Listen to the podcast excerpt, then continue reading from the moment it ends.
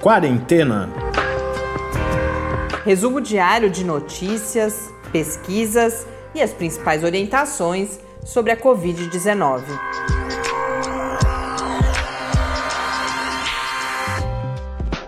Quarentena, dia 148.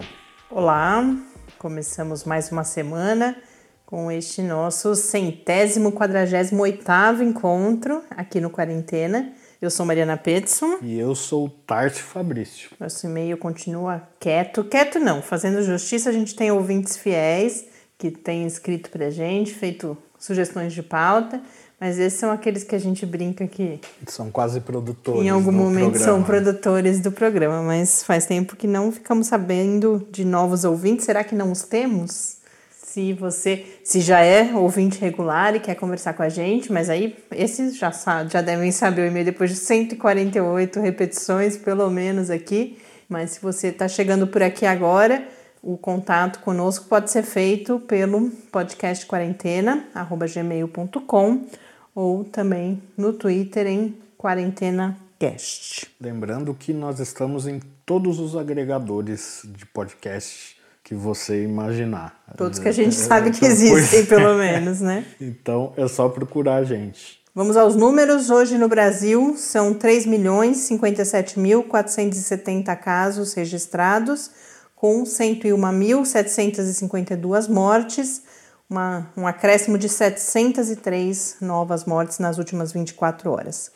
No mundo, são 19 milhões 718 mil e 30 casos, segundo a Organização Mundial da Saúde, que inclusive anunciou hoje, eu vi rapidamente no boletim de situação de hoje, que vai mudar, eh, vai fazer publicações semanais semana que vem. Vou ficar órfão.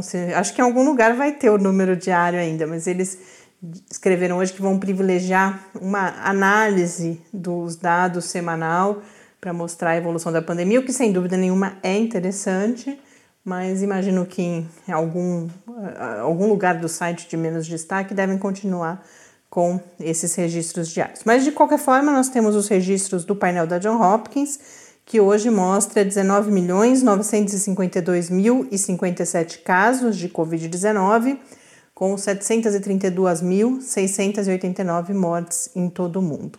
Alguns outros números que chamam a atenção nessa situação mundial, os Estados Unidos que ultrapassaram a marca da, dos 5 milhões de casos. Os Estados Unidos tem nesse momento 5 milhões 74 mil e 59 casos.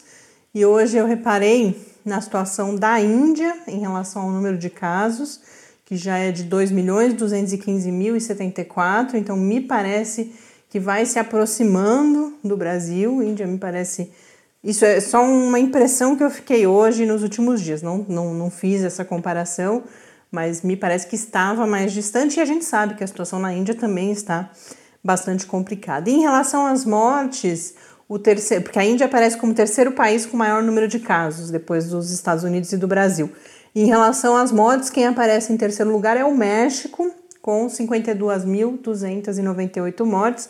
Hoje a gente fala de desigualdade em diferentes cidades na América Latina, não só São Paulo. A gente ouviu falar muito de como o vírus teve endereço de alguma forma na cidade de São Paulo por conta das desigualdades na ocupação do território, inclusive. Aí você vai ver naqueles bairros em que vive a situação, a população mais pobre, um maior número de casos e principalmente de mortes por Covid-19 e hoje eu trago uma matéria do Nexo que vai mostrar essa situação em outras cidades da América Latina, dentre elas outras capitais e dentre elas justamente a cidade do México.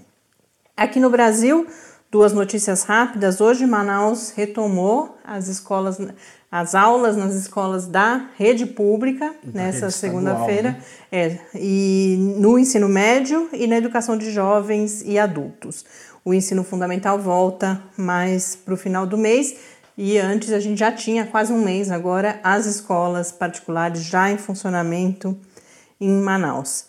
E também tivemos o anúncio de que a Epicovid, aquela pesquisa da Universidade Federal, ou liderada pela Universidade Federal de Pelotas, que depois acabou em uma parceria com o Ministério da Saúde, se estendendo para todo o país com a realização de testagem por amostragem para acompanhamento da pandemia.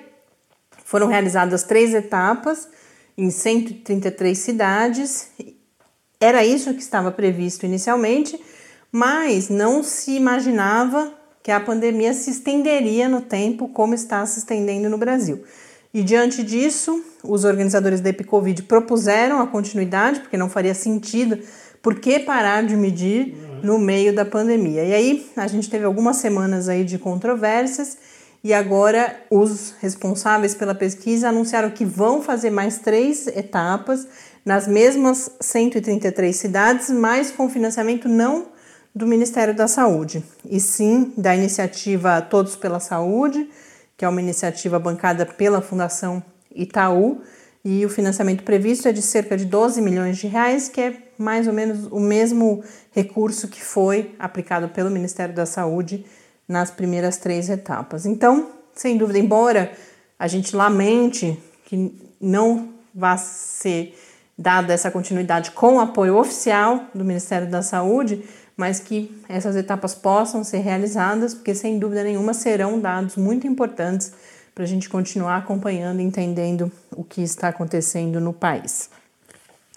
E já que estamos falando da, da ação ou da inação do governo federal, falou-se muito nisso ao longo desse final de semana, desde o dia em que atingimos a marca, a triste marca de 100 mil mortes por Covid-19 aqui no Brasil, todos os discursos públicos falando que eram mortes evitáveis, é claro que não todas, mas que a ausência de uma política e essa descoordenação no Brasil, Brasil levou a essa situação, e essas 100 mil devem virar muitas mais.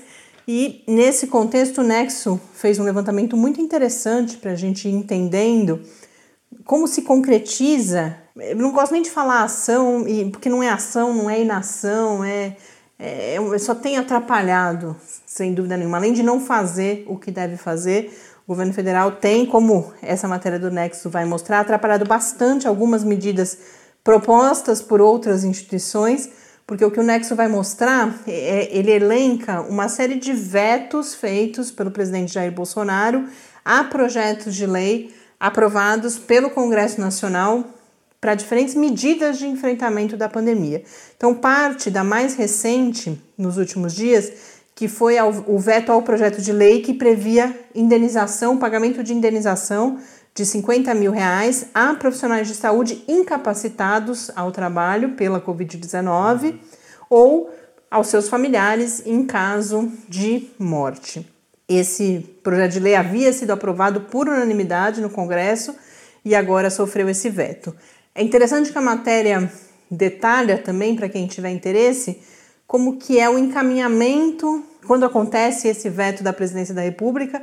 O que acontece é que esse veto volta para apreciação, porque há uma projeto, justificativa. Né? É, e o, e o, próprio conteúdo do veto, porque o veto ele tem uma justificativa, em geral, as justificativas da presidência da República têm sido uh, na linha do, do, do, criação de gastos adicionais e que isso iria contra a responsabilidade fiscal e aí o Congresso analisa se aceita ou não esse veto, e aí se ele não aceitar, isso volta para a presidência, tem todo um trâmite. Quem também pode interferir é o STF, e a gente tem casos exemplificados de, de decisões que foram tomadas pelo STF nessa listagem do Nexo. Então, além desse veto, o Nexo menciona dois outros vetos anteriores relativos ao uso de máscaras. Um dos primeiros vetos foi justamente sobre um, um projeto de lei grande que falava do uso de máscaras em locais públicos, e aí vários desses locais que eram de fato os locais em que a máscara era mais necessária, o presidente vetou. Houve um veto específico também sobre o uso de máscaras em presídio, sobre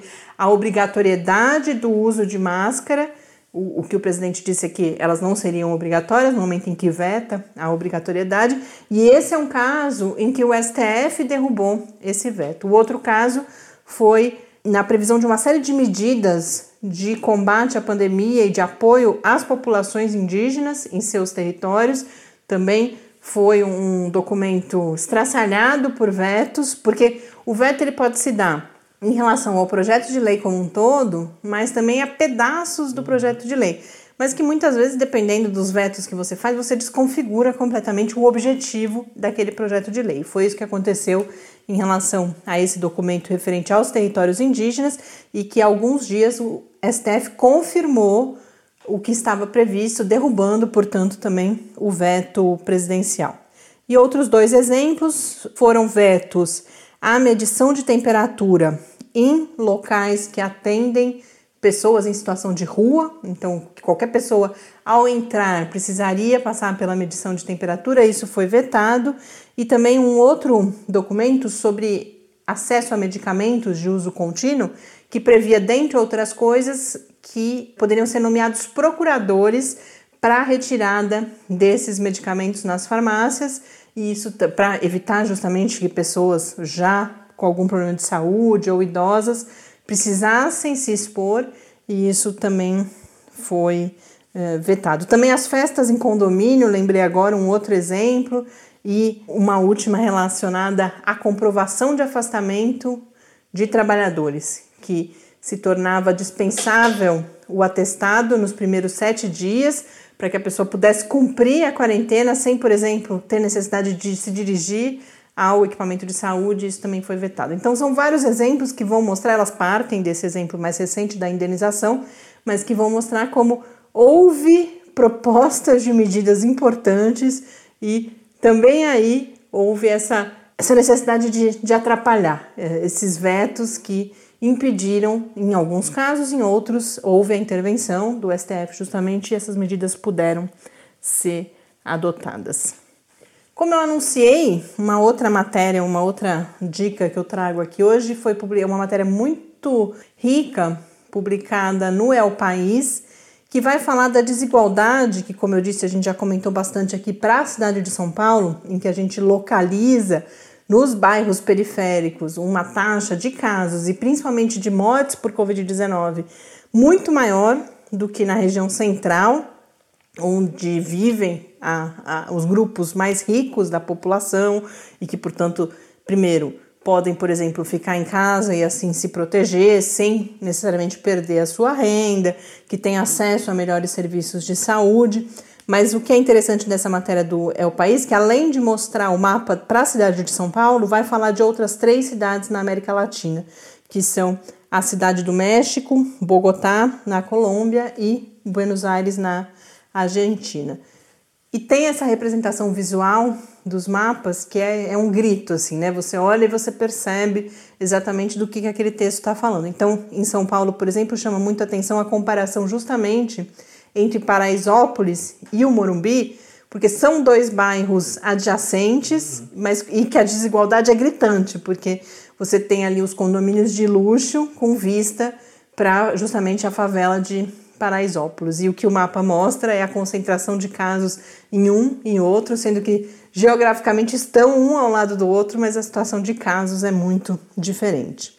Na cidade do México, a situação que é destacada é que a cidade do México tem uma zona metropolitana que é muito grande. Tem 8 mil quilômetros quadrados de extensão, 60 municípios, então é como quando a gente fala a Grande São Paulo, ou região metropolitana do Rio de Janeiro, dependendo, cada um no seu estado, principalmente os que têm as maiores capitais vão compreender do que, que a gente está falando, mas nesse caso são 60 municípios e 20. né? É, e 20, e muito, né? Muito, com, com muito adensamento, assim. Então, muita gente vivendo nessa área. São 22 milhões de habitantes nessa zona metropolitana da Cidade do México.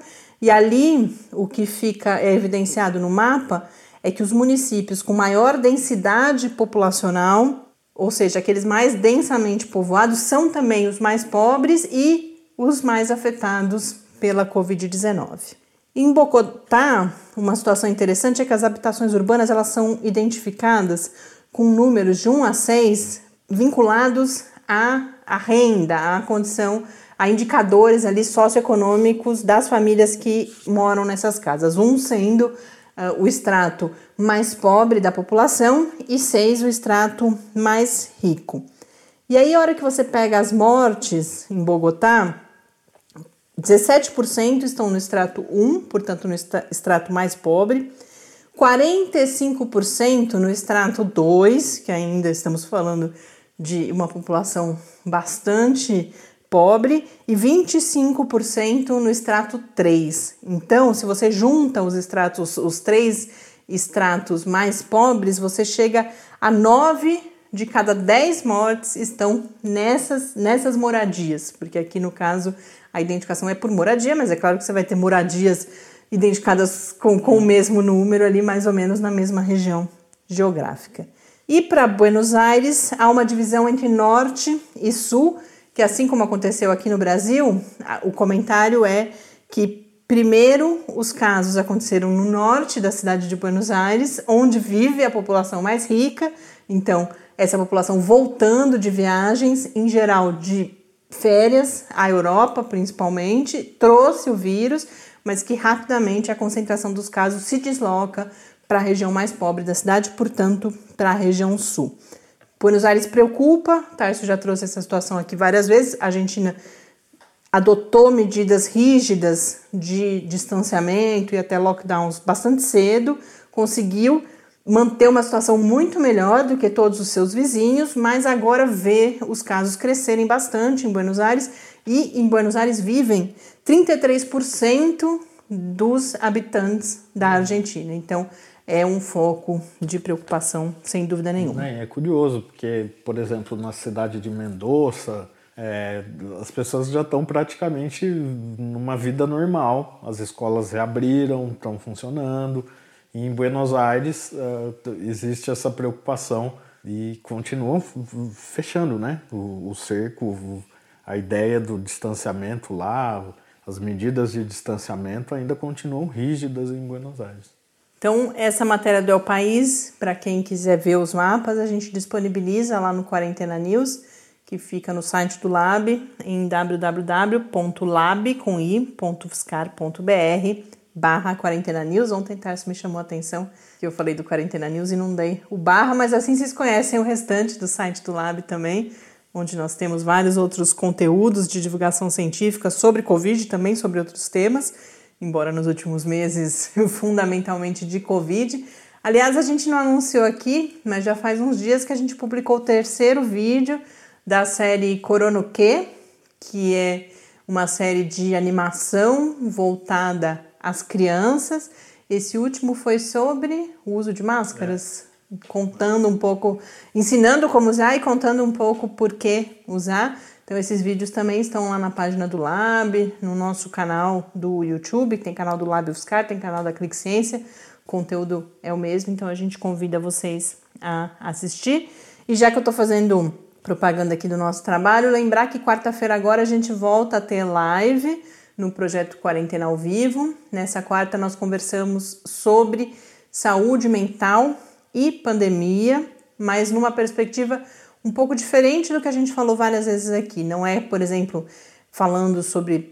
Certamente falaremos sobre isso também, sobre os impactos da pandemia na saúde mental das pessoas, mas considerando esses impactos como a atenção básica e serviços especializados, como principalmente os, os CAPs, né, os, os Centros de Atenção Psicossocial, como eles se organizaram, como as diferentes equipes se organizaram para poder atender a população durante a pandemia, a partir do exemplo da, uh, da Regional de Saúde aqui de Araraquara, que comporta 24 municípios, mas certamente a forma como a gente vai abordar essa experiência de Araraquara, que não é Araraquara, né? A região de Araraquara, inclui São Carlos e vários outros municípios aqui do interior do estado, dessa região central, nos contará muito sobre os desafios de um lado e o potencial da atenção básica e dessas equipes de saúde mental também no enfrentamento da pandemia. Então, quarta-feira agora, às 10 horas da manhã, amanhã eu apresento para vocês aqui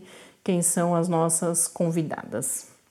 Vamos falar um pouco, não antes de falar de medicamento, um último registro importante que passou, já faz mais de uma semana que isso aconteceu, mas a Nova Zelândia completou 100 dias sem nenhum caso, nenhum registro de caso, há casos importados, mas sem transmissão no país. Então, a Nova Zelândia que conseguiu eliminar o vírus foi muito falado, e mesmo antes, ao longo dos 65 dias em que atuou para eliminar, então desde o registro do primeiro caso até o momento em que a gente anunciou aqui, inclusive, que tinha chegado a zero casos ali de transmissão comunitária, foram 65 dias e se tornou um exemplo a partir de três linhas principais de ação: o fechamento das fronteiras ou o controle rígido das fronteiras para que o vírus justamente não entrasse de outros países, lockdowns bastante restritivos para que a transmissão comunitária pudesse ser interrompida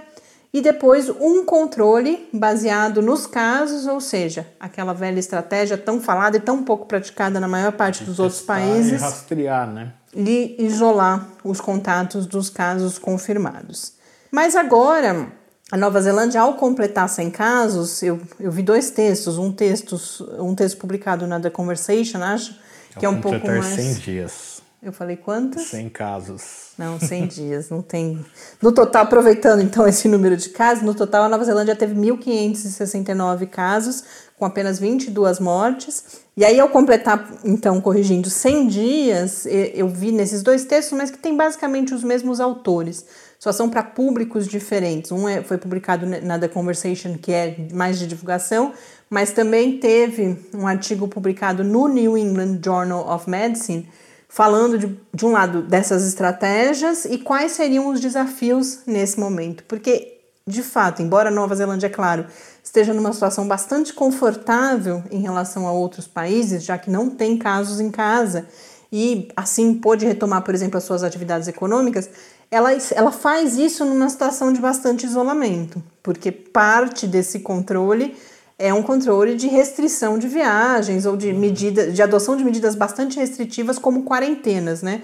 Qualquer pessoa que vem do exterior até pode entrar, dependendo de onde vem, mas tem que fazer 14 dias de quarentena tal. Então, a Nova Zelândia enfrenta nesse momento, e esse texto transparece isso, um desafio de pensar medidas que lentamente possam permitir, de um lado, o controle, caso haja um ressurgimento do vírus, e que gradativamente ela vá flexibilizando as suas medidas também para que ela possa, além do controle interno, retomar, é claro que com bastante cuidado e bastante calma, esses contatos externos. Então, alguns desafios que são colocados nesses textos são, primeiro, ter um, um plano claro caso haja novos surtos Destaca-se muito a necessidade de talvez fazer medidas, eles falam, achei curioso, em exercícios, como a gente faz simulação de incêndio, que se faça simulação de uso de máscara, porque a população não tem o costume, não está criando o costume de uso da máscara, já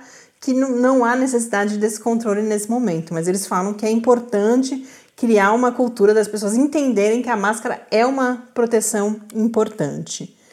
Que se estabeleçam processos para a possibilidade de realização de viagens sem quarentena, por exemplo, para países que estão com uma situação também minimamente controlada, e depois para que outras viagens também possam ser realizadas, ainda que com quarentena, mas que se estabeleça uh, alguns procedimentos para que esse contato externo possa ser ampliado. Agora sim, voltando a falar de medicamento, fazia tempo, pela minha memória, que a gente não falava de, de, de estudos clínicos. A vacina meio que dominou uhum. as discussões, né? E também, principalmente, as descobertas sobre a imunidade. E hoje a gente teve o anúncio de que os Institutos Nacionais de Saúde dos Estados Unidos vão iniciar ou estão iniciando mais um estudo clínico com remdesivir. Lembrando que o remdesivir é um antiviral produzido pela Gilead, uma companhia uh, farmacêutica do próprio Estados Unidos.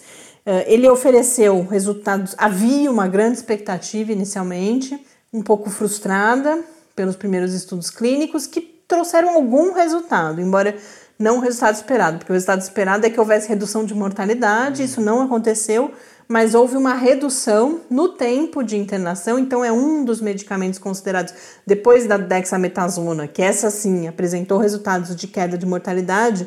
O segundo medicamento para o qual temos melhores resultados até agora é o remdesivir. E agora eles estão começando esse novo estudo clínico com uma associação, provavelmente para se buscar resultados melhores, entre o remdesivir e o interferon beta 1A, que é um imunomodulador, o interferon beta.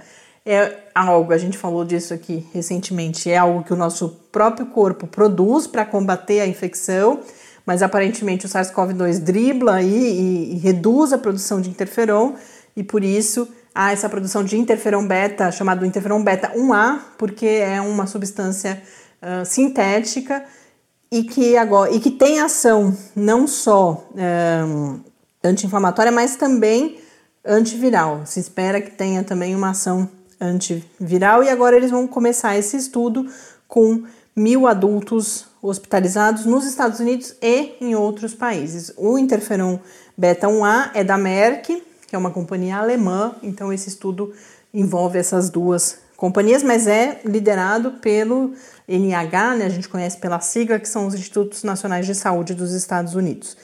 E o NIH também já começou um outro estudo com Remdesivir em maio ainda, e que já terminou o recrutamento, mas ainda não apresentou os resultados. Foram recrutados 1.034 pacientes para uso do Remdesivir associado a uma substância que essa eu nunca tinha ouvido falar, que é o baricitinib, que é um anti-inflamatório. Mas não temos ainda então os resultados. Vamos falar mais um pouquinho de imunidade. Acho que esse vai ser meu último tópico para hoje. Eu tinha mais dois pontos de pauta aqui, mas uh, fui me alongando. A segunda-feira até que está com bastante notícia. Mas vamos falar de imunidade. A gente, eu acho que eu não cheguei a falar especialmente disso aqui, mas comentei ao falar de outros aspectos de imunidade que nós temos cada vez mais estudos indicando que talvez haja uma imunidade cruzada pela existência de células T derivadas do contato anterior com outros coronavírus uhum. e especialmente aqueles que causam o resfriado comum. Resfriados comuns. Então, esses estudos estimam que de 20 a 50% da população tenha essa célula T, que lembram que eu comentei aqui a questão da memória como terceira etapa da resposta imune. Então, a gente tem a resposta imune primeiro a inata, que é inespecífica, que é aquela o corpo fala, opa, preciso fazer alguma coisa. Depois a gente tem a resposta, e, é, e aí a gente tem as células T, inclusive. Aí depois, não, células T já é na segunda etapa.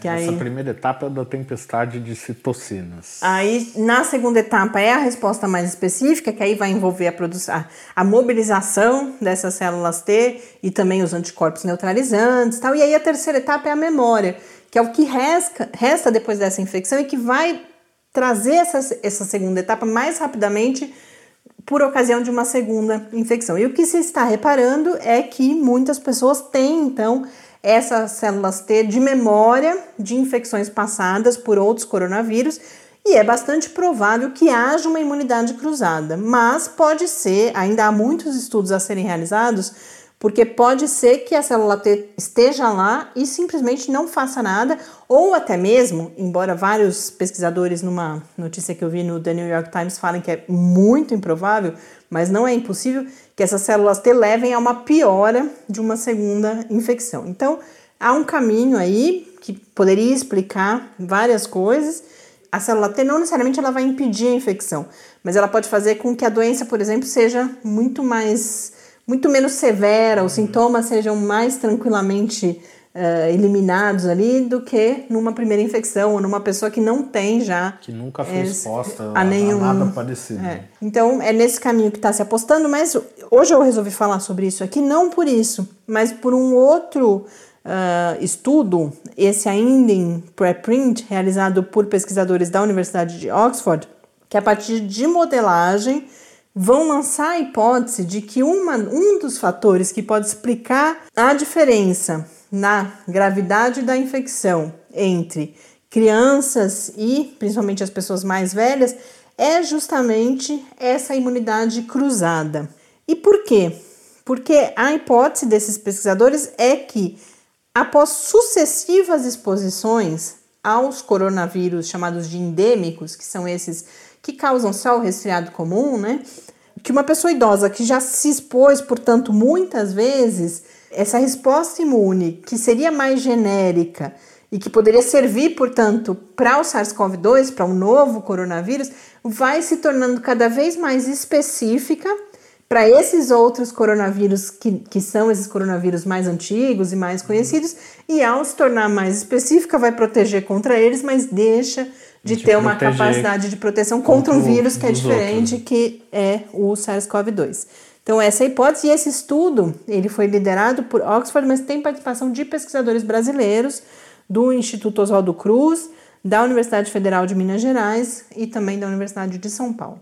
A gente aguarda agora a repercussão, a publicação, inclusive, em periódico, já deve ter sido submetido a periódico, mas é, é curioso, né? A gente, esse, as pesquisas cada vez mais, conforme o tempo, pensei isso agora, conforme o tempo está passando, a gente vai tendo mais chance de entender como a ciência funciona. Porque num primeiro momento foi se fazendo um certo, de certa forma, um diagnóstico da situação. Então, essa questão, por exemplo, por que, que crianças são menos infectadas ou, no mínimo, apresentam sintomas menos graves. E aí você vai realizando pesquisas em diferentes a explicação para isso. A gente aqui mesmo já trouxe várias explicações possíveis, desde a altura das crianças, que isso faria com que a respiração dessa, dela e, portanto, as gotículas não estivessem na altura dos adultos e talvez por isso elas infectem menos outros adultos, até essa questão agora de uma, de um, de uma resposta imune cruzada e, e outras explicações. Então é muito interessante a gente ver como pesquisadores em diferentes especialidades vão buscando respostas para um quadro que é um fato, é um dado, a gente vê que há menos crianças infectadas e menos crianças com quadros, muito menos crianças com quadro graves. E aí, ao buscar a resposta, para essa pergunta, vai se adquirindo conhecimento também sobre outros aspectos do vírus. Então, com essa reflexão aqui sobre a produção do conhecimento científico, eu realmente tenho acreditado muito que uh, falar sobre a pandemia e abordar a ciência produzida na pandemia pode nos ajudar bastante a compreender melhor também como a ciência funciona e, e melhorar essa a qualidade dessa relação entre ciência e público para que em episódios futuros a gente fala bastante em prevenir futuras pandemias ou estar melhor preparado para combatê-las. Eu acho que também na área da informação científica a gente tem muito a aprender a partir do que a gente está vivendo com a pandemia de Covid-19. Com isso, então, eu encerro esse nosso início de semana. Espero contar com a companhia de vocês ao longo de mais essa semana aqui no, no Quarentena. Um grande abraço e até amanhã. Até amanhã. Fique em casa. Quarentena é uma realização do Laboratório Aberto de Interatividade para a Disseminação do Conhecimento Científico e Tecnológico da Universidade Federal de São Carlos, o LAB da UFSCar, do Centro de Desenvolvimento de Materiais Funcionais, CDMF, e do Centro de Inovação em Novas Energias, o CINE. Pauta, produção e apresentação: Mariana Pezzo e Tárcio Fabrício. Arte e design de Henrique Mateus. Desenvolvimento web: Eduardo Martins. Edição de áudio: Lucas Stefanuto. Apoio Fundação de Amparo à Pesquisa do Estado de São Paulo.